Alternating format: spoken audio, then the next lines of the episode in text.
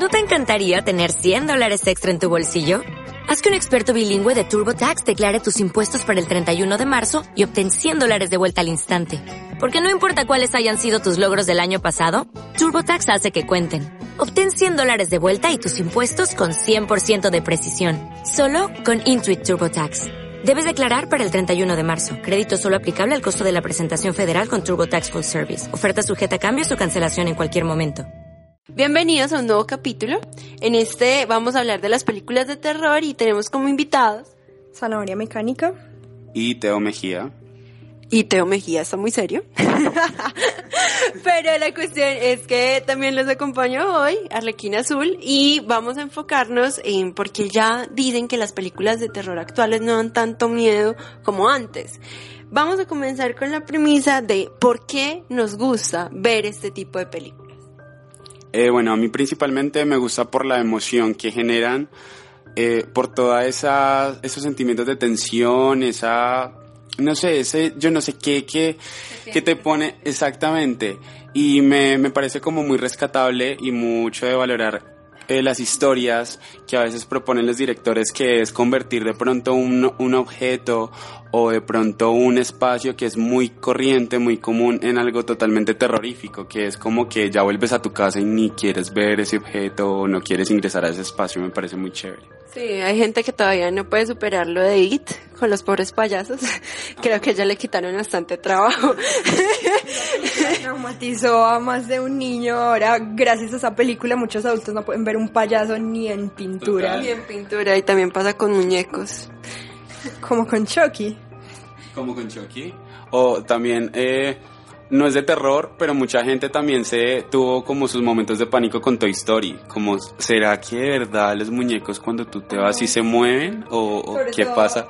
Después de la escena en la que los juguetes se unían para darle una lección al niño malvado y era todo como Sí. muy creepy aparte porque eran los juguetes todos destrozados, eran juguetes muy creepy. Eso, eso, Eso fue una escena que yo creo que, que a más de a un niño no falta que, que si le haya afectado con sus juguetes.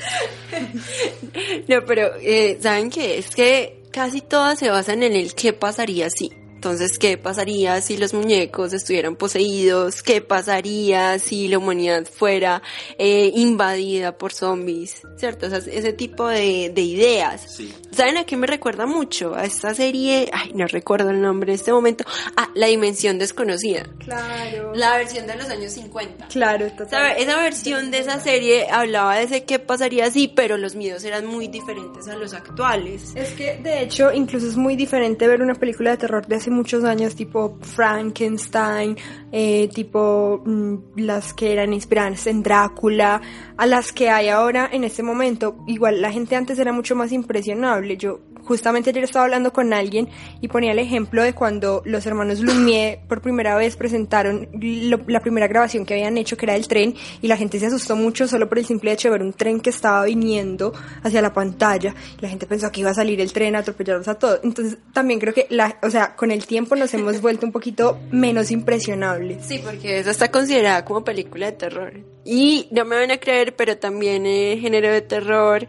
Hacemos el contraste. eh, tenemos, como tú mencionaste, lo de los vampiros. Tenemos entonces a Nosferatu, que es la versión autorizada de, de Drácula de Bram Stoker. Y luego tenemos el vampiro versión siglo XXI, Crepúsculo. Entonces, creo que, que ahí ya El vamos el viendo. contraste ha sido fuerte con los años, absolutamente. Pues sí, bien, yo creo que Crepúsculo obviamente no puede considerarse como cine de terror por obvias razones, pero creo que sí se evidencia un poquito como esa evolución o ese cambio que han tenido los personajes que antes nos daban mucho miedo y ahora son hasta familiares para nosotros. Sí, porque pues, uy, un vampiro orilla, no, ya, Sí, no aguanta. Ya, ya lo transformaron totalmente el concepto de algo que era como terrorífico y no sé, como que si es un vampiro ya estás muerto a, a no, ya te enamoras de él. Exacto, ya un hombre lobo y un vampiro pelean por el amor de una chica.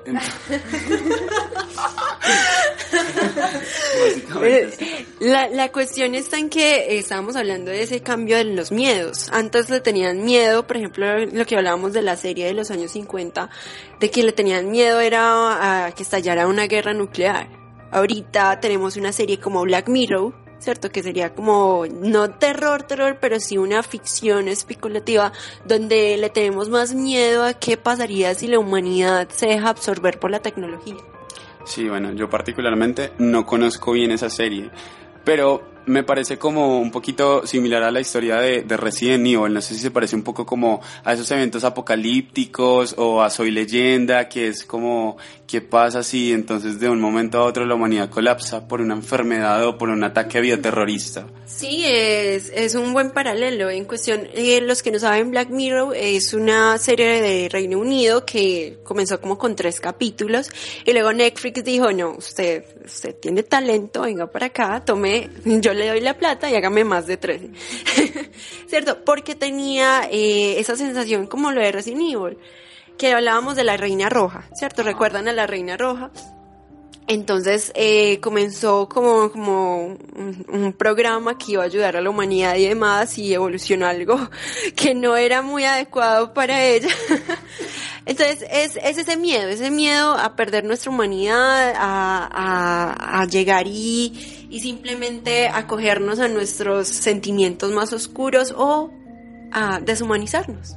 Claro, y es que precisamente ahora que mencionas eso como de esos miedos, creo que ahí radica mucho la fuerza del cine de terror, que en, en cierta parte es como muchos personajes de las películas de terror muestran su verdadero yo y son asesinos en serie o son gente que tortura y de alguna manera muchas personas me atrevería a decir que todas las personas tienen en parte eso en sí, que no todas van a salir a asesinar a la gente y hacer lo mismo, pero de alguna manera es como desatar y sacar todo eso que está dentro de uno.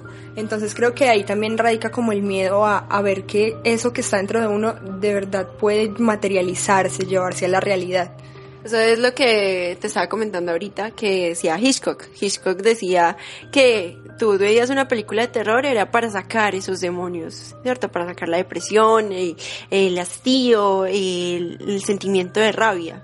Entonces era una manera, pero eso es como para las personas que les gustan las películas. Ahora está la otra cara que es a las personas que no les gustan las películas de terror. Bueno, eh, yo también creo que es depende de, del terror que sea, porque hay distintos tipos de terror. Para una persona puede ser eh, una película de terror, este tipo de películas eh, apocalípticas como hablamos de Resident Evil, entre otras. Para otra puede ser, no sé, eh, Hostel, que es algo mucho más gore, que es el miedo a que te maltraten, a que te torturen. Y otra puede ser ya la de los fantasmas, que puede ser Insidious. Yo creo que es porque hay, hay debe haber el terror para cada persona.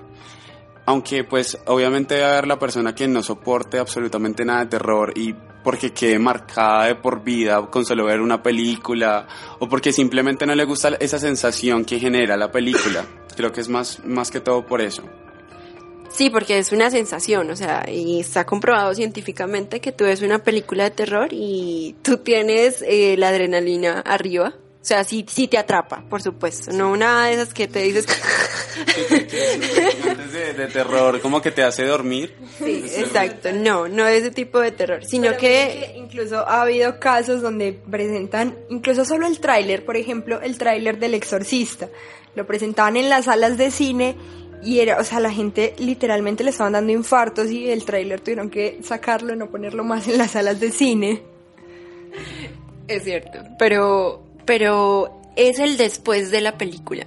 El después de que terminas de verla eh, te da la sensación como las películas de drama. O sea, las películas de drama la gente las ve y más que todo es como para sentirse mejor. O sea, las encuestas, no, mira, las encuestas dicen que es el hecho de que tú ves una película de drama, tú ves una realidad alterna o el reflejo de otra realidad, viceversa, en la que pasa algo que te hace, que te toca fibras y terminas la película, quedas con una sensación de tristeza y a los pocos minutos entiendes, ay, mi vida es muy buena, estoy bien, no tengo que estar en un campo de concentración nazi, wow. Bueno, yo, yo nunca lo visto desde ese punto tan positivo.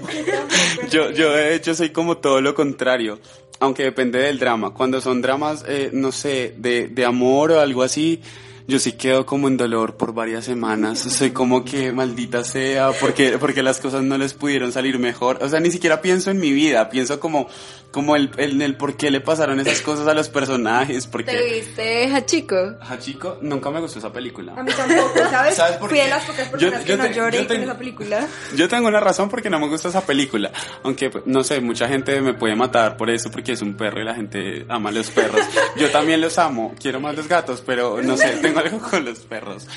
Eh, decían, leí un artículo en el que decía que, bueno, Hachiko era como muy lindo por su lealtad, Sí, como lo que eh, lo que mostraba por su como ese cariño que tenía su amo, pero entonces hacían un paralelo de qué pasaría si esos síntomas, todo lo que él hacía no lo hiciera un perro, sino una persona. Sería un, un problema mental.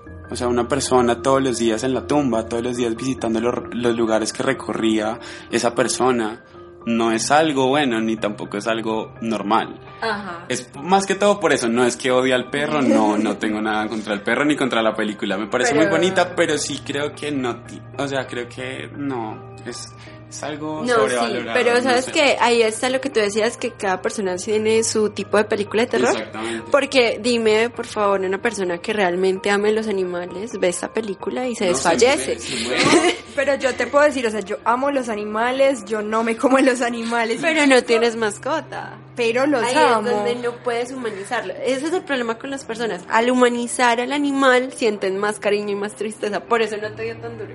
Bueno, puede ser, sí, puede, puede, ser, sí, es una variable porque yo tampoco tengo mascotas. Entonces puede ser por eso. Su vida es muy dura. Tengo un zancudo a- a- de vez en cuando, eso puede contar como No te creo.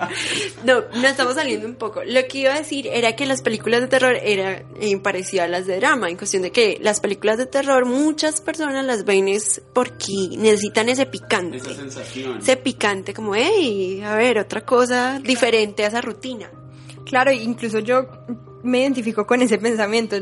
Es que me parece muy chévere como la manera en que yo soy escéptica totalmente, sin embargo yo disfruto muchísimo el cine de terror porque precisamente me brinda como emociones fuertes, esos saltos de repente o esa tensión que es ayudada por la música, por la iluminación, por la imagen, me parece muy muy chévere.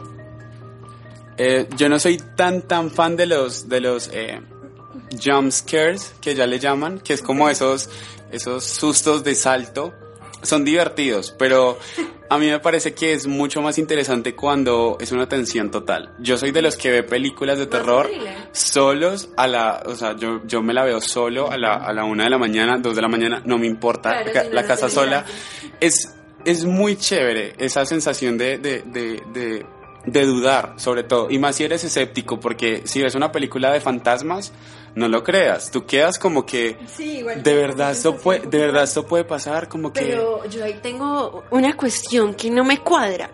Todos los protagonistas del siglo XXI para acá, de las películas de terror, o sea, no, no, no tienen cerebro, marica. No, no, no, no, o sea, no, un sonido, un sonido. No, yo, yo estoy solo en mitad de una cabaña, tengo que ir a ver qué es el sonido y no se me ocurre ir a llamar. Me encantaría ver una película donde la persona sea muy escéptica, ¿cierto? Que sea muy inteligente y que trate de, de solucionarlo, de buscar otra medida que no sea ir al suicidio. ¿Sabes? No, es que sabes que siento que en, en muchas películas de terror la mayoría de las veces se caricaturiza a la persona escéptica, entonces es como que siempre está esa persona que dice, no, no va a pasar Esa nada". muere. No creo, exacto, exacto, es de las primeras en morir, exacto. No, pero antes era... ay, porque también se ve eh, el reflejo de la cultura. Pues no sé si han notado, pero las películas antiguas, o sea, a mí me, son de las que más me gustan, las películas de terror, pero se veía cierto racismo. O sea, llegaban y el primero que moría era la Eso- minoría eso- étnica. cliché, siempre- siempre era como, literal, era como que el negro de la película siempre muere de primero. Era una ley. O sea, nunca sobrevivía. Pero igual siento que era en esas películas de terror que tenían como su fórmula, como la niña buena con su noviecito, el amigo negro, moría primero el amigo negro y después la niña buena quedaba viva, ¿me entendés? Es que no tengo problema con esa fórmula, es que la sobreexplotaron, porque No, la primera fórmula o sea, exacto. fue la masacre de Texas y fue brutal, o sea, sí. los pobres actores, o sea, como era de bajo presupuesto, eh, la sangre era real, era real, o sea, ellos se dieron tan duro, golpes, todo, y hasta la motosierra, entonces, eh, mis respetos. Esa fue la primera fórmula y funcionó, pero luego la empezaron a tomar y no, no. Totalmente, creo que hasta día de hoy muchas películas siguen replicando esa misma fórmula y creo que no, que el cine también es como de innovar un poquito, de buscar nuevas fórmulas, de buscar cosas que igual no hay una fórmula en sí para una película. Y creo que ese es como un pecado en el que han caído muchos directores actuales de cine de terror. Por eso creo que me encanta tanto Hitchcock. Eh, él para realizar Psicosis, como ya todo el mundo era, era un libro, entonces todo el mundo podría llegar a saber el final, compró básicamente todas las copias que pudo, solo para que la gente no se arruinara. Eso. Eso es una, una buena manera de salvar tu trabajo. si tienes los medios, claro. Pero pasa mucho con los libros. Hay muy buenas adaptaciones a las películas de terror, El Resplandor, Carrie. Pero ahorita hay películas de terror que son basadas en libros que ni fu ni fa, ni siquiera. A ver, es más, ¿recuerdan algún título en este momento de películas actuales que sea basada en un libro? De hecho, yo te iba a pedir un ejemplo porque creo que Sí. no, no hay alguna que haya como quedado realmente en mi mente que yo diga fue brutal, así que Yo no tampoco recuerdo. tengo como ningún referente en este momento. No, de es, es que pasan inadvertidas. Y sí hay muchas que están basadas en libros, pero uno ni las siente. ¿Cierto? No, no es como el trauma que estábamos hablando del payaso. Sí.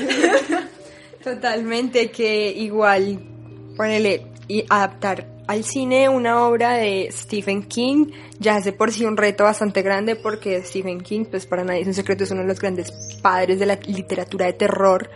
El tipo escribe muy bien, genera muy bien la atención a través de sus letras, así que ya meterse pues como en el embrollo de, de hacer, de hacer una adaptación de uno de sus libros, de una de sus obras, es bastante increíble. Entonces, ¿creen que si hay realmente ese contraste entre las películas de antes y las de ahora? ¿O simplemente es que le hemos perdido el miedo a ciertas cosas? Bueno, yo creo que hay distintos factores. El primero, me parece que antes eh, las personas se asustaban mucho más fácil, eran más fáciles de impresionar y sobre todo porque eh, con los medios y la tecnología eh, no habían tantas cosas para realizarse. Entonces, cuando salió El Exorcista, creo que fue un boom total. Cuando salieron otras películas de antes fue como un shock. Pero cuando ya la fórmula, lo que decía Zanahoria, se repite y se repite, cuando ya no hay una historia interesante, yo creo que es cuando ya las películas dejan de, de dar miedo y ya dejan de ser interesantes, que ni, ni te provoca ir a verlas tampoco. ¿Sabes yo que creo? Perdón. Momento, problemas técnicos. Creo que la industria de alguna manera ha dañado mucho lo que es el cine de terror.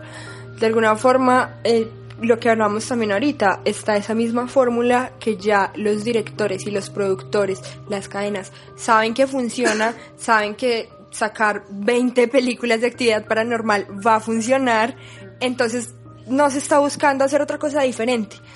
Tenemos una fórmula, nos funciona, es rentable, la gente va a los cines a verla. Quedémonos ahí, lo que vos decís, en la zona de confort. Claro, porque lo que importa es que sea taquillera. Sí, lo importante es vender, pero muchas veces eso hace que, que se pierdan otras historias que sí. calidad. Total, porque puedo hacer un, un ejemplo claro. Por ejemplo, Lights Out eh, me pareció una idea. Eh, ¿Me recuentas, por favor, de qué trata? Básicamente, no, sí, no, te, va- no te voy a spoilear nada, pero te voy a hacer como un resumen de qué trata. Es, es absolutamente el miedo a estar a oscuras, al apagar la luz. Ah, ya creo que la recuerdo. Al apagar la luz. Sí, sí. Empezó como un corto que tú lo buscabas en YouTube y, o sea, era horripilante el corto. El corto te hacía sentir lo peor. Sí, yo lo vi. Y después... Que me dio insomnio. Ese día sí me dio insomnio. Total, o sea, y fue un corto. Y fue algo muy básico de apagar la luz, de algo que tenemos que hacer todos los días. Todos los días se acaba el día y apagas las luces. ¿Qué pasa cuando apagas las luces? Exactamente. Esa fue una idea muy importante que a mí me pareció una película muy interesante que obviamente pues tiene sus cosas para mejorar porque yo no soy como muy fan de pronto de, de, de monstruos inventados, Es, cosas es así. que pasaba lo que tú comentaste, ese, ese susto de pastelazo. Exactamente, ese jumpscare o susto Creo- o salto de susto. Yo creo que el jumpscare está bien utilizado en justa medida, pero que si llega a un punto en que se abusa demasiado o que todos los sustos de una película son precisamente con esa fórmula de jumpscare ¿Por qué? y se exagera demasiado. Sí, a la mayoría no le gusta tanto. Ya. O sea, a la mayoría le gusta ese susto de pastelazo, de pastelazo, pero hay otras personas que se aburren si tiene más sazón, como dicen. No se vieron la bruja. A mí, ¿sabes lo que me pasa con esos sustos de pastelazo? Que en este momento yo veo una película, veo que hay un momento tensionante, todo está muy tranquilo, tan, y yo ya me espero que va a haber un susto de Sí, pastelazo, eso así que también, ya no es eso lo también mismo. es un, es un... Que se vuelve predecible. Un gran error. Cuando se vuelve predecible, yo creo que ya, ya es como un error fatal en la película. O sea, ya sabes qué va a pasar. La idea de, de ese susto es que sea en su justa medida porque es lo que crea como que, wow, qué película tan buena. O sea, es tensionante y en sus momentos como de clímax o el momento más, más álgido es como que boom. Que sí te hace reaccionar, que sí te crea una sensación chévere. A mí me pasó, por ejemplo, y volviendo a las películas un poquito más antiguas, con El Resplandor de Stanley Kubrick, es una de mis películas favoritas, y siento que todo el tiempo está esa tensión, esa tensión, esa tensión, hasta que ya llega un punto donde ya él empieza, el niño empieza de verdad pues como a ver estas visiones, es como, wow, what the increíble. sí, what the fuck. Pero eh, también hay mucha gente que no le gusta eso. No sé por qué. Les, les fastidia que sea lento. Eso pasó con La Bruja. Eh, la Bruja es de terror psicológico y mucha gente decía como, ¿por qué es esta película tan mala? Mientras que los críticos decían, uy, por fin una película medio interesante en este momento. Eso, ¿Cómo? eso se lo, se lo debemos a, a Hollywood, se lo debemos a las películas que tienen un montón de acción, que es un helicóptero cayendo por aquí, un tren explotando por allá, balaceras, bombas. La gente está muy acostumbrada a ver acción y a ver cosas muy rápidas, a ver movimientos de cámara. No están acostumbradas a un cine más lento como lo era el de hace muchos años. Entonces la gente se tiende a aburrir, pero es más como porque está acostumbrada al cine de ahora que es muy rápido, muy dinámico. Claro, porque entre gustos no hay disgusto, ¿cierto? Exactamente. Pero bueno, entonces, más allá de que tenemos las películas de terror, ¿qué es lo que nos afecta en la parte física? O sea, hay gente que ha dejado de dormir durante prácticamente dos días enteros, otras personas simplemente sienten ansiedad y comienzan a comer más porque sienten que eh, esa paranoia. Pues a mí afortunadamente no me ha pasado tanto de, de no poder dormir, pero sí cuando la estoy viendo es una, es una agitación constante. Y siento, no sé por qué, cuando tengo sustos de pastelazo o esas cosas, siento que me va a sangrar la nariz. No sé por qué. Yo siento, siento constantemente como si me fuera a sangrar la nariz del susto y me queda, siento que queda palpitando, en serio. Siento que la nariz como que pum, pum, y yo soy como que, Dios mío, cálmate, tranquilo, todo va a estar bien, todo va a estar bien. Es- Respira, eso, es dos. físico, eso es lo que me pasa a mí y que me pongo pues helado en sus momentos. Como que quedo frito después de un susto. Sabes que no, a mí, pues el susto normal, obvio, que tiene que generar la tensión, el estar un poquito como tieso, viste, como esperando qué va a pasar. Pero digamos, lo chévere es que se acaba la película y yo digo, sí, ya sé que era una película. Creo que hay gente a la que realmente le afecta muchísimo, como la gente que por ir terminó con fobia a los payasos por toda su vida y creo que también es un poquito el, el no saber diferenciar que esto es cine, que Ajá. esto es ficción y que definitivamente es ilógico e irracional que pase en la vida real. Pero ahí vamos a otro tema, que hay muchas películas de terror que son basadas en historias reales. Sí, pero como yo ya dije ser escéptica, pues realmente creo que creo Yo- que, por ejemplo, eh, lo de El Conjuro, basada en hechos reales, lo de los Warren que fueron por muchas casas haciendo exorcismos y tal. Creo que tenía mucho que ver con los tiempos que eran, igual eran tiempos antiguos donde no se había explorado tanto la psicología, no estaban tanto los avances médicos, entonces creo que la gente se dejaba llevar mucho por esas creencias de que había algo más, de que había un ente maligno. Así que básicamente creo que tiene que ver mucho como con que eran, se creían otras cosas y por eso mucha gente dice, no, basado en hechos reales. Para mí como persona escéptica pues, no creo que sean hechos reales, creo que era algo más psicológico o más desde la medicina. Entonces un Buffalo Bill, da igual. No sé si recuerdan del Silencio de los Corderos, que también está basado en el mismo asesino en serie de psicosis. Esas cosas sí, obvio, los asesinos en serie existen la maldad existe. A lo que me refiero es cuando ya a cosas de alguna manera más metafísicas, más de fantasmas, de espíritus, ese tipo de cosas. No creo yo que sean basadas en hechos reales, pero obviamente los asesinos en serie existen y ese tipo de cosas. También antes se hablaba mucho de maldiciones. ¿Recuerdan en American Horror Story? Eh, no recuerdo qué temporada es, la del circo, donde aparece este tipo con, exacto, este tipo con dos caras.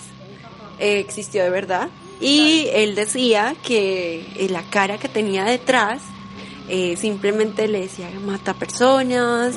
Eh, sí, sí. O sea, fue tanto el trauma que él se suicidó porque no quería hacerle daño a nadie. Claro. Entonces, en American Horror Story llegaron y le dieron, obviamente, su toque de ficción, pero él tenía ese, ese pedazo de realidad que la verdad a mí sí me da un poco de wow, ¿esto de verdad existía? Que algo de lo que yo iba a decir también era que precisamente en muchas ocasiones también eh, situaciones reales que iban más como con trastornos de la personalidad, con cosas más psicológicas, también inspiraron películas de terror a las que obviamente se les imprime ya un toque como más fantástico, más de ficción. Porque yo, yo opino que eso ya es un valor agregado cuando le cuando incluyes un hecho real o una situación real sin que sea de, fantasmas o un monstruo. Por ejemplo, tengo eh, una película que se llama Martyrs. No sé si la conocen no, o se la hayan visto. Hace rato la tengo en la lista de películas. Es una... Sí, obvio, la lista que nunca acaba porque te ves una y se anexan siete. Es una película muy buena.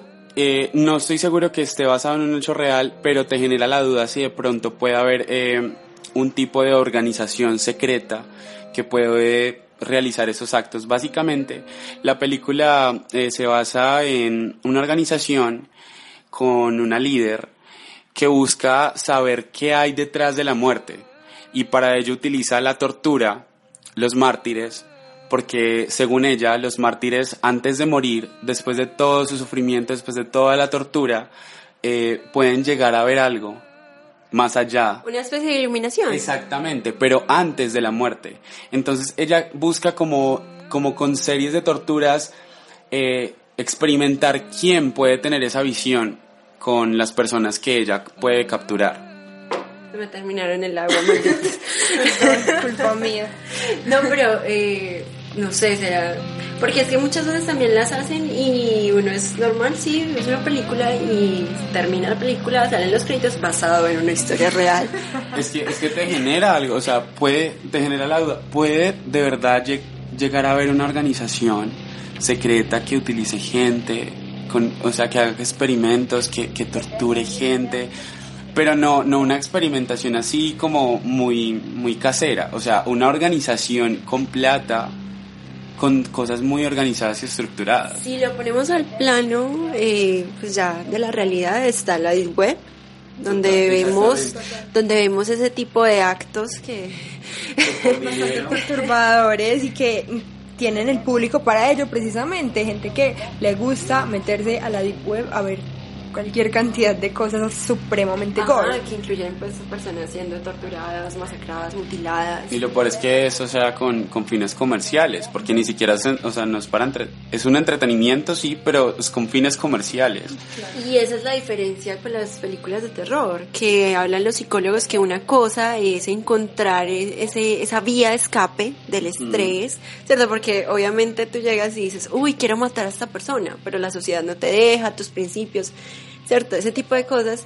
Entonces vas y te comes tu pedazo de chocolate y esa es tu vía de escape. Claro, a fin de cuentas sabes que siempre va a estar como esa cuarta pared que rompe como la realidad de lo que es la ficción de la película.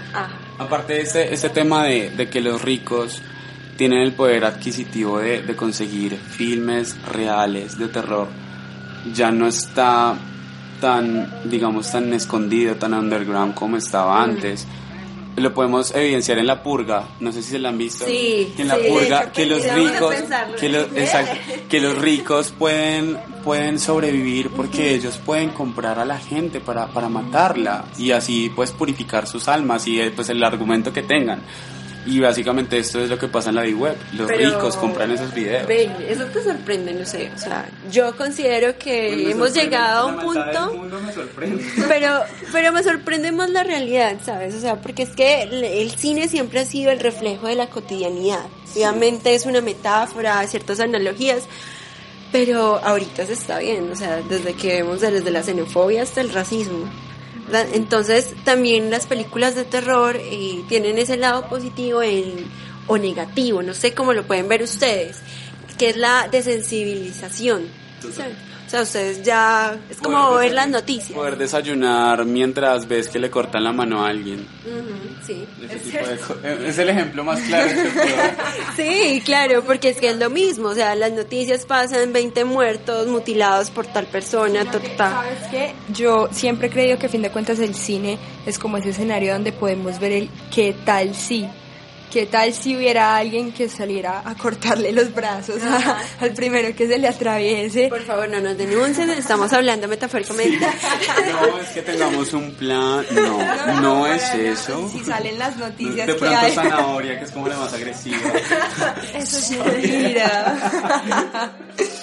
No, Al punto al que voy es que eso, que creo que el cine es como eh, ese escenario que nos permite saber qué pasaría si y de alguna manera vamos, vemos la película, vemos esos, es- estos actos tan impresionantes y de alguna manera calmamos un poquito como Sí, esa pu- puedes sed exper- de... experimentarlo sin, sin la culpa de haberlo hecho. Exacto. Es como cuando ves el menú del restaurante, que dices, fuck, ¿qué es esto tan rico? Y te alimentas con la carta y no con... Sí, ajá, algo así. No está en mi presupuesto. No, y también está el hecho de lo que hablábamos de que estaba lo positivo, ¿cierto? De que nosotros eh, de escape, pero también lo negativo. Yo lo veo en cuestión de que al desensibilizarnos tanto de, de ciertos actos, un día no vamos a correr. ¿Sí me entienden? Es decir, yo llego y, y pasa mucho eh, que estamos en la calle y están robando a alguien Sí. y la gente no hace nada. Ni siquiera llaman a la policía. No, pero, pero bueno, hay, hay, de- hay muchos factores por no hacerlo, por no, por no querer involucrarte, porque... Por, por estar en Colombia. Por, no querer que, que de pronto te, no ser capaz de, de, de manejar la situación y que también te terminen atracando a ti por muchas cosas. Sí, ok, pongámoslo en que uno siempre- lo que viene siendo eh, ficticio. O sea, en todas las series y películas de zombies, la gente nunca ha visto una película de zombies. Claro, Sí. pero es que es ficción. Es, sí, Es es- ficción. es pero si tienes razón, o sea, entiendo tu punto, aunque, aunque es confuso. Lo que pasa es que, a ver, o sea, obviamente es ficción, el protagonista seguramente va a matar a 30 zombies que se le están viniendo a ¿Cuál él Rambo? solo. Exacto, al mejor estilo película de acción de la roca o algo así. Mejor estilo. Les voy a dar un ejemplo eh, para ser más gráfica. Sea, ustedes llegan y cuando tienen miedo físicamente responden con adrenalina. Sí. Ustedes se ponen en tres fases, ¿cierto? O sea, ustedes llegan, atacan, se quedan quietos o huyen. Sí. Al ver tantas películas de terror, sienten que pueden estar desensibilizados de tal manera que pueden llegar a actuar en, en un, eh, digamos, un hecho hostil. No, para nada, yo creo que precisamente porque está mucho esa diferencia de que es una película, de que mi vida no está corriendo peligro, en el momento en que pase algo así en la vida real, yo sé que mi vida sí corre peligro y seguramente voy a correr como nadie. Bueno, yo creo que, que no sé, ese... Las películas de terror tienen sus puntos buenos y sus puntos malos. Claro. Y yo creo que uno de los puntos negativos que de pronto la gente no ha comentado mucho es que finalmente el cine genera ideas. Y no falta el que después de ver la película le dé por hacerlo. Entonces, pues yo creo que ese, esa, es el cruzar ese límite es, sí es como peligroso. Entonces, yo no sería capaz de llegar a ese punto de insensibilidad. Pero sabes que yo, yo pienso que simplemente es una excusa. O sea, por ejemplo, con El Caballero de la Noche, o sea, no es una película de terror, no muestran semejantes cosas como tan eh, impactantes, pero llega este tipo vestido del Joker y mata a más de 30 personas en una sala de cine. No creo que haya sacado esa idea de la película, porque no hay ninguna escena así. Pero simplemente lo buscó como una forma de culpar a alguien. Claro, a fin de cuentas, el cine te da ideas, los libros te dan ideas, eh, la televisión Son te da ideas, Son exacto. No podemos echarle la culpa al cine de lo que una persona que ya venía pensando en esto desde hace varios tiempo pueda llegar a ser y a materializar. Pero la sociedad sí lo hace. ¿Recuerdan el caso de Colombia? ¿Cierto? Que están estos dos jóvenes, llegan y empiezan a matar a todo el mundo. ¿Y a quién le echaron la culpa? Ajá. Sí. ¿Y quién fue el segundo culpable según ellos? Marilyn Manson. O sea, en la misma entrevista le decían a Marilyn Manson, eh, ¿cree que fue culpable por meterle como esas ideas a estos niños? Y, eh, y él como, no, o sea, yo lo que haría sería escucharlos, que eso fue lo que nadie hizo. Claro, exacto, que a fin de cuentas yo pienso que para que una persona llegue a hacer un acto de estos, pues tiene que estar muy ahogada en sus Sí, pensamientos. tiene que- es- es- es- o sea, tiene que tener una carga de, de odio. muy Sí, grande. Sí. incluso de, de incomprensión, Sí. que es eso, que muchas veces no se escucha a las personas, incluso hablando de los tiroteos en universidades y ese tipo de cosas, que muchas veces, la mayoría de las veces, los que protagonizan esos tiroteos son como que el que era rechazado, el que era El rarito de la buleado, el rarito de la clase, el que se mantenía solo, tenía solamente el amiguito, Sí, que, que, que básicamente era con el único que hablaba y así. Exacto. Entonces era también como un, es también como un grito de auxilio, como un mírenme, estoy aquí y soy capaz de hacer cosas grandes como esto. Sí. Eh, debo aclarar que no somos psicólogos. no somos psicólogos, estamos eh, visionando desde nuestra perspectiva. Eh, pero lo que vemos es que las películas de terror son referentes, simplemente es para relajarse o para emocionarse, ese tipo de cosas. Tengo una amiga que desde que tenía como cinco años, yo le tenía terror, terror, pavor a las películas de terror, porque, o sea, los que me traumaban, eh, yo me traumaba porque es que a mi amiga le encantaban este tipo de películas y yo era que no podía porque yo era una niña muy sola, ¿cierto? Mi casa era vieja de tipo hace 160 años. Entonces, imagínense techos altos, eh, estas paredes de tapia, sombras que se mueven por todas partes. Eh, y ella era matada viendo las películas de terror y obviamente me arrastraba porque me decía, no es que yo no me la quiero ver sola. Y yo, pero si a ti te gustan, ¿por qué no te la ves sola? Entonces me quedaba con la condición de que yo me la veía, pero ella dormía conmigo porque... puta. Entonces a lo que voy es que ella ahora, o sea, actualmente ella se, se llenó de películas de terror, ¿cierto? Y ahorita ella tiene alrededor de 20 años y yo la invito a ver una película de terror y me dice, no, qué pereza. Hasta ese punto llegó. Hasta de- ese de- de punto ya, llegó. O sea, ya no se impresiona con nada de, que, de lo que saquen. Con nada de lo que saquen, ¿saben qué me dice? No, es que si yo ya vi una película sobre la bruja, ¿cierto? Hace tantos, como por ejemplo el proyecto de, de la bruja de Blair, yo ya me sé todas las películas de bruja. Pero Algo así. que tiene que ver con Sí. eso de, de la fórmula que hablábamos, que yo, yo creo que ella ya también ve las películas de terror como muy predecibles, como que va a pasar lo mismo, así que por eso no se impresiona. Sí. Y por eso mucha gente ahora no se impresiona viendo las películas de terror actuales. Pero es que también está el factor de que antes las películas eran sangrientas. Ahorita hay escenas que en vez de darme susto o así como Ya dan risa. Sí, dan, risas. Y las que tienen vísceras ya no, no se ven gore, sino que dan asco. Ajá. Sí. Ya, ya no genera como ese, ese mismo, no sé, como que antes veías tripas, sesos y era como que te daba un escalofrío horrible por todo el cuerpo. Ahora es como que, como que guácala, pues no, no. Pues eso es como un rechazo directo, ni siquiera te genera como, como un susto, sino como que asco y ya. También eh, tenemos el factor de los personajes. Antes podíamos identificarnos con un Michael Bates, ¿cierto? Ahorita tenían que ser buenos o buenos. O sea, solo el protagonista puede ser bueno. Ya no tienen como la perspectiva del villano o el antagonista. ¿Te refieres a que no podemos ver que el protagonista sea una persona malvada? Sino que antes, por ejemplo, se veía como la psique de estas personas que tenían como aberraciones o, o eran psicópatas. Ahorita no se les muestra ese lado humano o la perspectiva de ellos, sino que tenemos, o sea, nos obligan a identificarnos con las personas Con la buenas, víctima. con la víctima, Ah, con, ok. amiga, no vayas por allá. Sí, Entiendo. creo que, que nos han metido mucho el cuento de lo políticamente correcto. Tiene mucho que ver con eso, entonces tenemos que identificar fácilmente qué es lo bueno, qué es lo malo, qué es lo blanco, qué es lo negro. Ahorita que lo mencionas, lo primero que se me viene a la cabeza es el juego del miedo. So. Sí. Exacto, es, es una buena, es, un, es una buena, un buen referente porque finalmente él, es, es que es complicado porque él es, o sea, los actos que él comete no son para nada buenos, son, son muy malos, o sea, es una tortura, es un asesinato, pero lo hace con un trasfondo de enseñanza Y de muestran. reflexión, exactamente. No es algo que dejan al aire. Ajá. Claro, y que a fin de cuentas él no tortura a cualquier persona y a las personas que escoge de alguna manera les quiere dar una lección.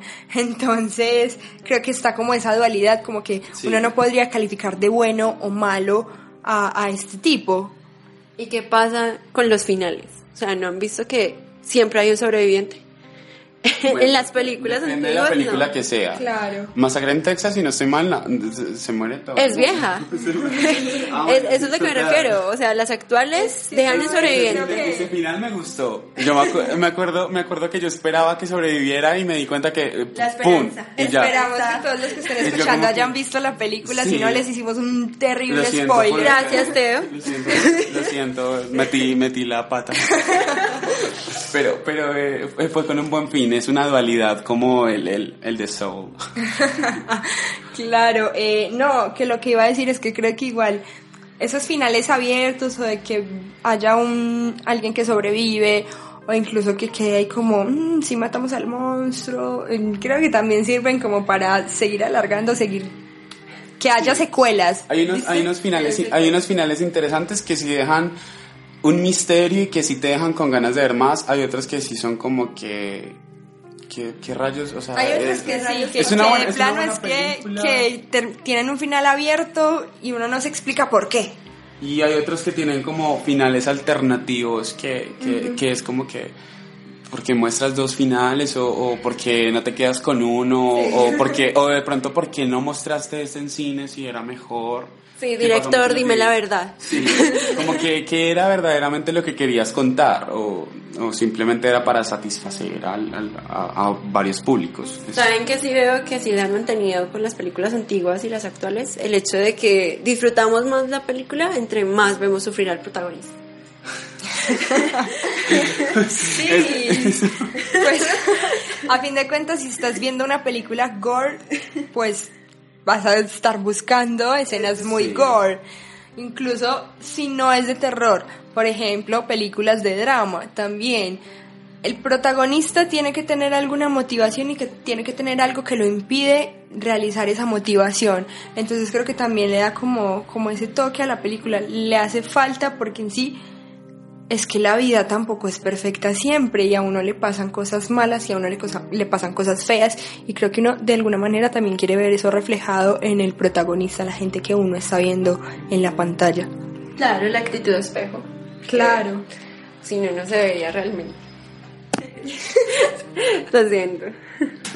Eh, bueno, entonces sí, nos gusta ver es- ese- esa actitud de espejo, pero ¿qué pasa entonces con el hecho de, de que ahorita hay muchos personajes que son estereotipos? ¿Ah?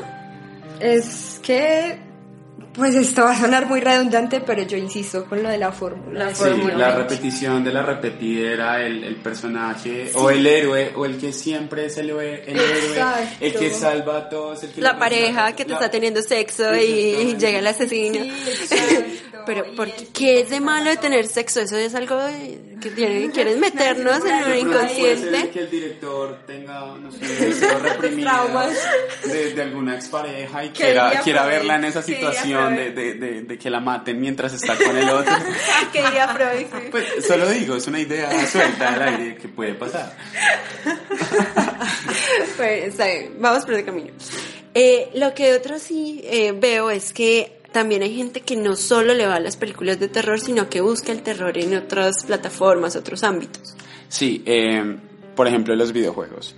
Yo tengo, yo no he tenido la oportunidad de jugarlos directamente, pero sí soy muy fan de verlos completitos, todos.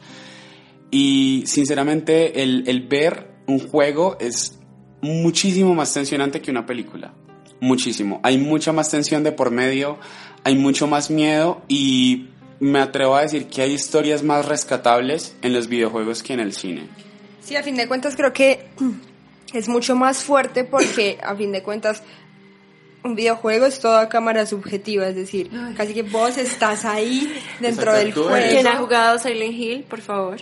Eh, Sí, exacto. Y entonces como que todo te está pasando es directamente a vos. Entonces creo que eso sirve para impresionar a cualquiera. Creo que es mucho más fuerte que ver una película donde estás como un espectador, como una tercera persona que está viendo lo que le pasa a otros. Y ahora- En esta es tus decisiones hacen que te vaya bien o que te vaya mal. Exactamente. O que mueras Y, y cu- y cuando lo juegas, cuando tienes la oportunidad de jugarlo, te das cuenta que es totalmente distinto a cuando lo ves. O sea, es un nivel mayor que ver el videojuego. Cuando lo juegas es una tensión, pero, o sea, total que a veces tú te quedas en, en tu ordenador o, o te quedas en, en tu play quieto, absolutamente quieto, porque no sabes qué hacer, no quieres que pase nada No más. quieres moverte, No dices, quieres aquí moverte". debo estar seguro.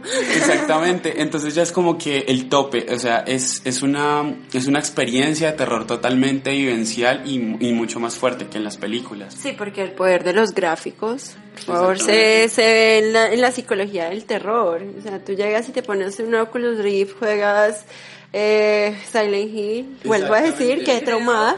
Eh, en, en los videojuegos algo que me parece muy chévere también es la fuerza que hacen digamos en los sonidos en la banda Total. sonora en que los- sea 4D. claro Total. exacto y creo que eso influye mucho para mantenerte a vos tensionado pegado de la silla Y sobre todo lo que mencionabas, esto último del Oculus Rift, que es como el, el último, lo último en guarachas, como podríamos decir coloquialmente, es, es la, o sea, la experiencia total.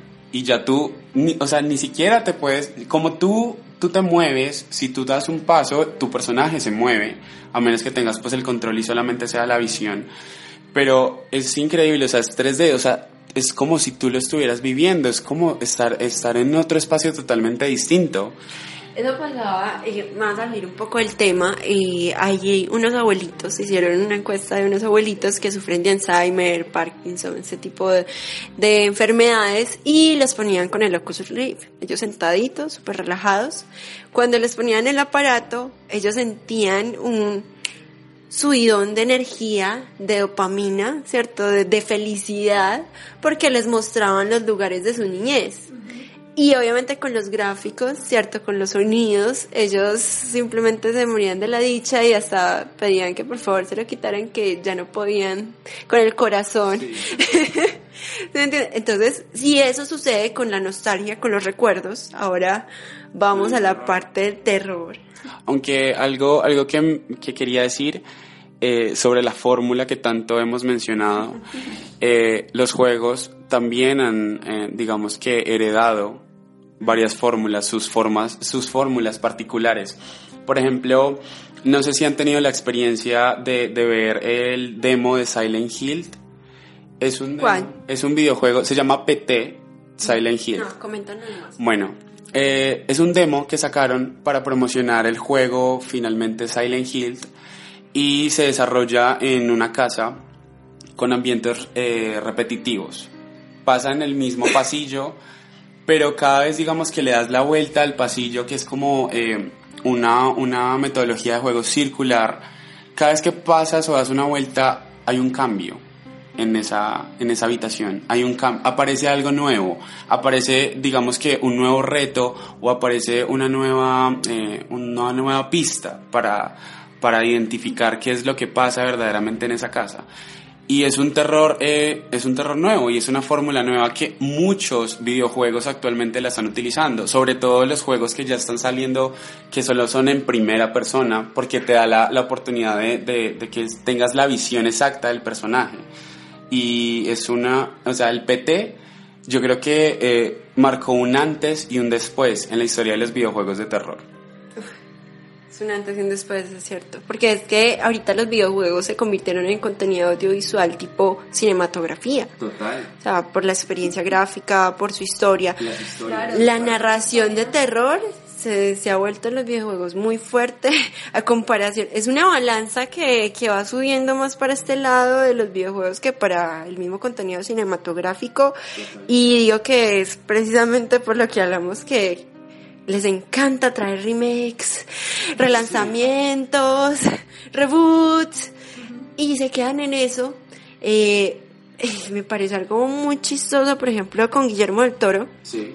Guillermo del Toro eh, considero que es un director muy bueno y podrías llegar con el laberinto del fauno nos mostró que podría llegar a, a explorar algo de terror Sí. y él iba a realizar la película una película de Silent Hill con el protagonista de eh, The Walking Dead que hace de Daryl no recuerdo el nombre del actor no me pregunten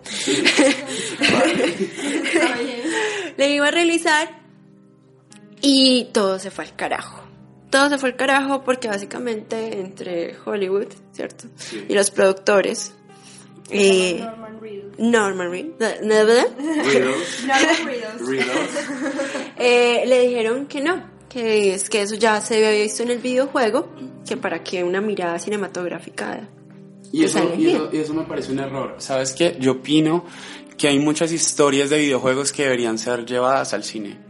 Porque hay, hay personas, o sea, hay público que no tiene acceso a los videojuegos, que ni siquiera le interesa jugar interesa. por la metodología de juego. Pues no les O interesa. porque se marean por el- la mirada subjetiva. Puede ser, pero las, las historias de verdad que tienen, o sea, tienen un contenido tan original y tienen un contenido de verdad como tan bien argumentado y tan bien hecho que sí deberían ser adaptadas al cine.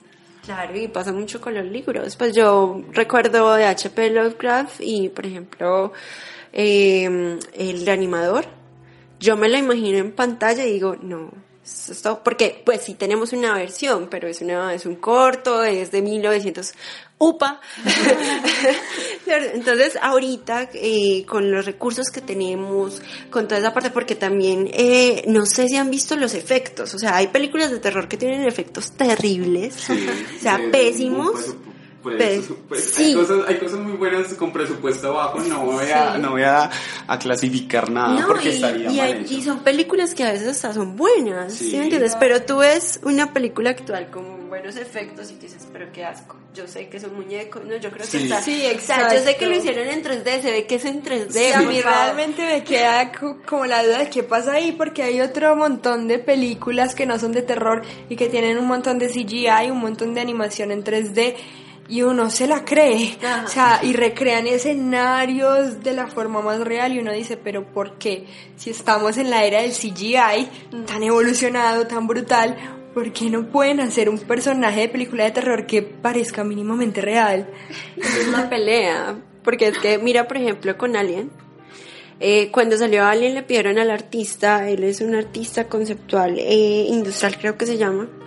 La cuestión es que él se, se basó en las máquinas y no le puso ojos al alien, es porque los ojos es con lo que las personas nos identific- identificamos, eh, nos acercamos a nuestras emociones y demás y reflejamos lo que pensamos. Al no tener esa visión, ¿cierto? Sino una No. eh, mandíbula traumante que sale de otra mandíbula, tenemos eh, el sentido de que es un monstruo que puede existir en cuestión de que no podemos identificarlo con otra cosa. Ajá, Lo no, no, no hay ningún Ah. referente parecido con lo que podamos asociarlo. Exacto, y acompañada de la música ya, porque eso mismo pasó con Psicosis. Psicosis, eh, Hitchcock dijo, no, esta película la voy a dejar para un capítulo de mi serie y luego la vio con música y dijo, oh, no, esto fue. Claro, y la música, la música es fundamental, por ejemplo, la música, el papel que juega en El Resplandor, me parece una cosa increíble, una cosa de locos, que te mantiene con esa tensión todo el tiempo. Sí, A mí me parece también muy curioso que hay series eh, que manejan eso, como American Horror Story, como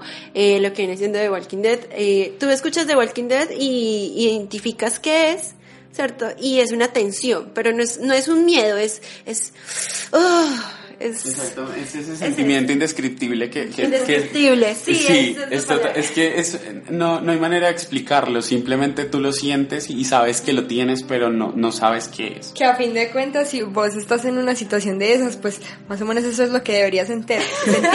No sabes Sí. qué estás sintiendo, pero lo estás sintiendo. Exactamente. Pero entonces, ¿qué- ¿a qué viene siendo como para redondear nuestro tema? Las películas de terror antiguas a las actuales ya no nos dan miedo. ¿Qué sucede? No sé, yo creo que eh, primero se ha repetido mucho. Eso es una conclusión, una conclusión. Creo que hace falta nuevas historias, lo que te dije, adaptaciones de, de videojuegos al cine, eso me, parecía, me parecería que sería un punto, un puntazo totalmente importante. Hay historias de Te videojuegos, hay historias de videojuegos muy valiosas que se pierden en, en, en videojuegos que pues es un público importante, pero hay un público más allá que no tiene acceso a ellos. Y otras cosas, creo que no se ha innovado en los, en los miedos. En los miedos, pues digamos que en las historias, lo que te decía, las cosas que son más comunes, como el apagar la luz, puede volverse algo totalmente traumante. Y creo que no lo han trabajado de buena manera, ni tampoco como que se han atrevido a, a- a ir más allá. Sí, porque una cosa es la puntuación del corto y otra cosa es la de la película. No sé si vieron la diferencia que el corto, o sea, tiene como 10 estrellas y la película 4. El corto, el corto, sin duda, fue mucho más impresionante que la película. Yo creo que sí. por qué fue? Pues yo, yo creo que fue por el, por el hecho de, de inventar un, un monstruo. Yo creo que ya la gente no... Sí, la amiga. la amiga. Exact- Y exactamente. tres puntos, tres puntos. Vale, yo también para continuar un poquito esta conclusión que dice Teo, creo que lo que pasa con el cine actual es que a veces se quiere hacer demasiado y se quiere abarcar muchísimo y crear los monstruos más impresionantes, que se vean más reales y creo que ahí es donde fallan. Porque lo que decía Teo, en, en cosas tan simples como apagar la luz, y yo no estoy viendo un monstruo, pero yo sé que probablemente hay que algo pronto hay algo, que- y que- es un y- sonido. Exacto, y el juego con, con el sonido, con la La iluminación. iluminación es muy importante. Creo en el que, terror. exacto, y sabes que creo que en el cine de terror sí considero importante que sea un poquito más lento precisamente por, por lo de la tensión, por lo de esperar qué va a pasar. Cuando te muestran un montón de acción y que viene un monstruo y tan y te salta la cara. saturan de- de- de exacto. Sí, te te da más miedo lo desconocido que el hecho de ya saber. Exacto, exacto. Y ahí es donde se vuelven predecibles las películas y donde en lugar de dar miedo ya te empiezan a dar es como risa, como que... Sí, es Sí. cierto, risa. Pero, ¿saben qué películas que actualmente sí no me dan risa? Las asiáticas. Sea, las películas de terror asiáticas eh, sí han continuado innovando. Creo que el cine de terror asiático es una gran joya muy poco explorada por el- la mayoría de público actual. Creo que hay películas asiáticas de terror que son muy brutales. Soy una gran fan del cine de terror Claro, asiático. La primera película de terror es asiática, por cierto. Y era sobre un soldado y pasan cosas. Muy buena, muy buena sinopsis, total. compañera. ¿Cuál era el título? Y te- Google lo bueno, primera película Sí, pero eh, es eso. Y Hollywood ha llegado y ha tomado las historias eh, de japoneses, de coreanos, y yo no sé, les quitan el encanto.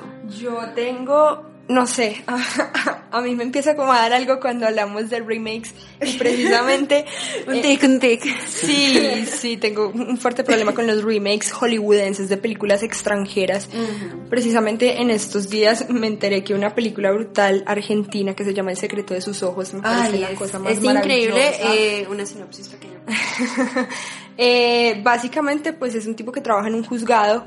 Eh, un día va a mirar, a investigar algo de un caso, se da cuenta que asesinaron a una chica y el tipo se obsesiona mucho porque ve como el esposo de la chica siente como mucho amor por ella, así que la obsesión del tipo se convierte pues como en encontrar al asesino de esta chica. Eh, la película en sí muestra más como desde el recuerdo, lo muestran a ella pues cuando está más anciano y quiere hacer la novela sobre ese caso, así que empieza como a recordar todas estas cosas. La película está además basada en el libro de Eduardo Sacheri, Qué buena memoria.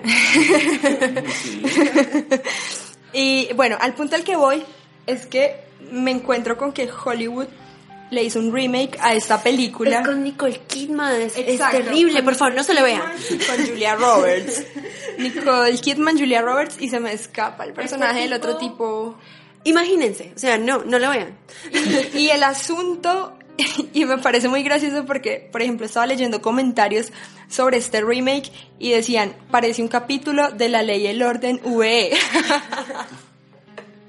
Y con tristeza. Y es una joya del cine Y argentino. Entonces, exacto. Entonces, a, a lo que quiero llegar es que a veces creo que Menos Sí, exacto, no, y si vemos que, que hay una película que es muy buena, una película extranjera que es muy buena, que su fórmula funcionó, que tiene sentimiento, que tiene pasión, eh, eh, es una película bien hecha, ¿por qué hacerle un remake al estilo Hollywood? Creo que pierde mucho como el sentido y la pasión de la película original. Sí, porque la cultura, la cultura tiene mucho que ver con el gusto del cine. O sea, no es lo mismo una película de terror francesa o una asiática.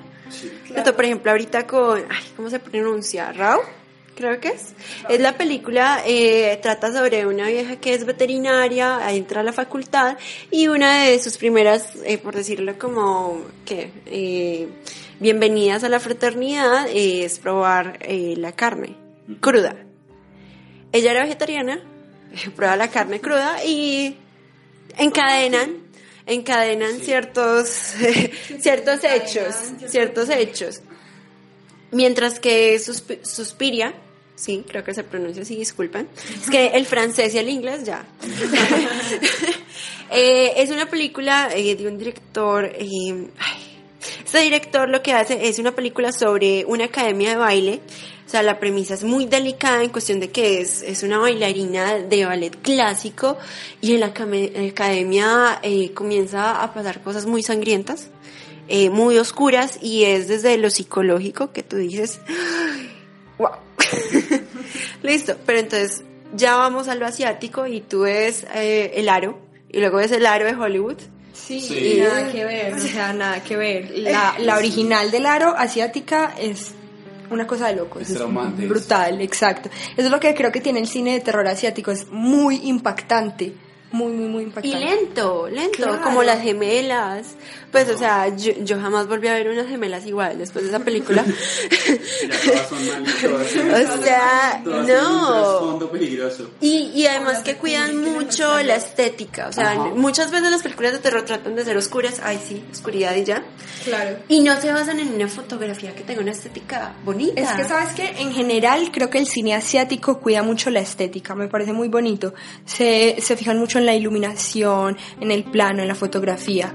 Eso me parece muy bonito del cine asiático. Y recurren a su mitología. Exactamente, ese es un punto muy importante que yo te iba a decir porque si tú buscas por internet, eh, yo estoy seguro que a más de uno le ha salido un pop-up o, o algún eh, anuncio sobre sobre historias de terror asiáticas, sobre, no sé, la, la, la, la- la- exactamente, los creepypastas, le- la típica chinita en el baño que te encuentras y si no la miras, y si no la miras o si no le das la hora, lo que sea.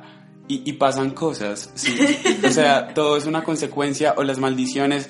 ellos, ellos tienen, ellos tienen una, una, un sentido, una estética muy, muy chévere y tienen una mitología muy bacana. Ellos tienen una mitología muy cargada y, Y sobre ves todo. que, que de ahí que el cine asiático de terror sea tan brutal, porque igual tienen, o sea, se nutren de toda esa mitología que tienen, que, Y que es de- son y que historias propias, diferentes, son historias propias, son y son historias diferentes, eh, diferente a lo que te esperas en una película común de terror, y por eso creo que funciona tanto. Creo que es lo que debería empezar a hacer las películas hollywoodenses un poquito, como que no seguir con esa misma fórmula. Pero ahí le gana como la publicidad. Hollywood ganas en la publicidad. Total. Claro, Porque sí. es que, es que tenemos un, o sea, Hollywood es Hollywood. Es, es, el, es, el, es el papá de los pollitos. ¿Para qué? O sea, de- del, del el generador de películas por excelencia. Sino que. Eh, Aunque que- no creas, Bollywood genera más películas que Hollywood. ¿Sí? Sí, sí. Sin embargo, sin embargo, renombre tú sabes que La es más publicidad. importante. Claro. Sí, Lo que la marca, Igual, pues, la marca la país rompe. potencia. Sí, pues, eso no, ajá. exactamente, eso son cosas como que, que no le dejan eh, de pronto sobresalir a, a otras historias, que son mm, menos conocidas que otras. Yo, a, mí me gustaría aquí hacer un poquito una reflexión también a, a los espectadores del cine, a que no se queden tanto con lo que es Hollywood, que hay cine mucho más allá de Hollywood y Hay hay, una cantidad independientes, hay- hay un exacto, hay, hay una cantidad de, de películas extranjeras de muchos, muchos géneros y que están muy buenas y que no necesariamente la gente se imagina cine independiente o, o películas extranjeras y se imaginan algo muy lento, Muy casero donde no se habla, de Muy mala casero. calidad, De mala calidad. y no, o sea, es impresionante ver las películas tan brutales que se han hecho en otros países y que se han hecho con bajo presupuesto incluso. Pero hay países que tampoco se quedan atrás. No sé si vieron también con lo de Raúl que eh, la publicidad es que eh, tú comprabas la boleta y te daban con la boleta un- una bolsa de estas de, de cartón, las No cafés, ser. para que había mucha gente, decían que había mucha gente que vomitaba en el cine. ¿Sí? Sí, y Oh. así lograron llamar demasiado la Claro, atención. total, o sea, se han visto esas, campañas de marketing. Hay unas muy brutales, recuerdo, es que pasa que no recuerdo qué película era, Pero pero fue un, un video que fue súper viral y que era una broma que iba una señora eh, con un cochecito de bebé por la calle, lo dejaba, se iba, cuando la gente se acercaba como a mirar qué le pasa al bebé, llegaba y tan y saltaba y era una cara pues re terrorífica y, y fue pues como un boom. En este momento realmente no recuerdo para qué película era, pero era pues como la promoción para, para Sí, claro, película. porque para llamar la atención tampoco se necesita dinero. Con el proyecto de, La Bruja de Blair, o sea, el director no tenía ni un peso, o sea, y cuando digo ni un peso, es ni un peso, tanto que, o sea, básicamente escribió la película de la manera documental porque no tenía con qué grabar. Sin embargo, mira que casi que logró empujar un género que es este del mockumentary, del found footage, y, y que ha sido un éxito pues también. Y esa película ganó porque todo el mundo pensaba que en serio era un material que se habían encontrado. Sí, y claro, que ellos- era supuestamente real. Exacto, y que ellos de verdad estaban muertos, incluso les tocó luego salir a decir, no, eh, eh, estamos bien. Y ya otro spoiler, lo siento. es una película de culto. Es, es que, ¿por qué no se la han visto? Es culpa de ustedes, no mentira. Pero, pero es eso, y mira que hasta, por ejemplo, con los actores, ellos- él no le hizo guion. O sea, él llegó y escribía en un papelito como, eh, tienes que ir a tal parte, ¿cierto? Situaciones o cosas. Sí, situaciones o acciones, Ajá. ¿cierto? Y se las entregaba a los actores antes de grabar la escena. Ellos abrían el papelito y ahí era cuando se daban cuenta qué pasaba o qué tenían que hacer. Wow. Sí, o sea, Es una esa buena es la forma. para, para crear la película. Claro, y para, para tener esa naturalidad que se busca en un Y actor. esas, y esas actuaciones más orgánicas y- Claro. y unos gestos más- orgánicas. Creo que ese es el otro punto. Bueno, este es un tema muy largo. Nos animamos bastante. Eh, yo creo que las conclusiones mayores es que ahorita le tenemos miedo a, otras cosas.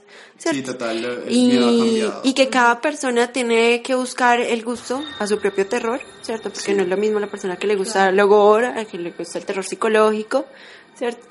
Entonces, eh, decimos que sí, que puede ser que la calidad de las películas de terror ha bajado, pero todavía tenemos cosas que podemos salvar y que tenemos que buscarlo. Y ya, es simple, disfrutarlo. También es una llamada a, a explorar, a explorar eh, películas nuevas, películas que, que no hagan parte de- de- del montón, películas eh, como la- las que mencionábamos de- del cine asiático, aunque no sé si las pueden encontrar todas subtituladas, porque a veces eso, eso es un problema y es un obstáculo para verlas, pero, pero que, que, que salten a, a, a descubrir qué, qué otros géneros también hay de pronto de un terror nuevo que, que, se esté, que esté surgiendo. Salir un poquito de esa zona de confort, Sí. de esto es lo que me están ofreciendo, esto es lo que me está llegando, esto es lo que me presentan en los cines y descubrir de verdad lo, lo bonito y lo chévere que es encontrar un cine muy diferente de otro país, conocer además de otras culturas que creo que también es algo que hace el cine muy bonito y, y nada, descubrir que hay otros directores y que hay vida más allá de lo que siempre vemos. Yo les hago la invitación a que vean el cine clásico, la verdad. Es de mis películas preferidas, es donde yo veo como eh, lo que más me gusta, que viene siendo la parte de la literatura, o sea, este tipo de monstruos antiguos y demás, o hasta incluso eh, lo paranormal o asesinos en series. Pero la cuestión es que... eh, les gusten las películas. Y les deseamos... Que amen el cine, que el cine sana. Y también, y también que se animen y que se animen a, a conocer las historias nuevas de los videojuegos de terror. Que, en serio, valen la pena, valen la pena. Postdata, vean gameplays de videojuegos de terror. No, pero ellos quieren dormir. Dale. Eh, los esperamos en un próximo capítulo. Los saluda Zanahoria mecánica. Y Teo Mejía, y por supuesto, Arlequina Azul.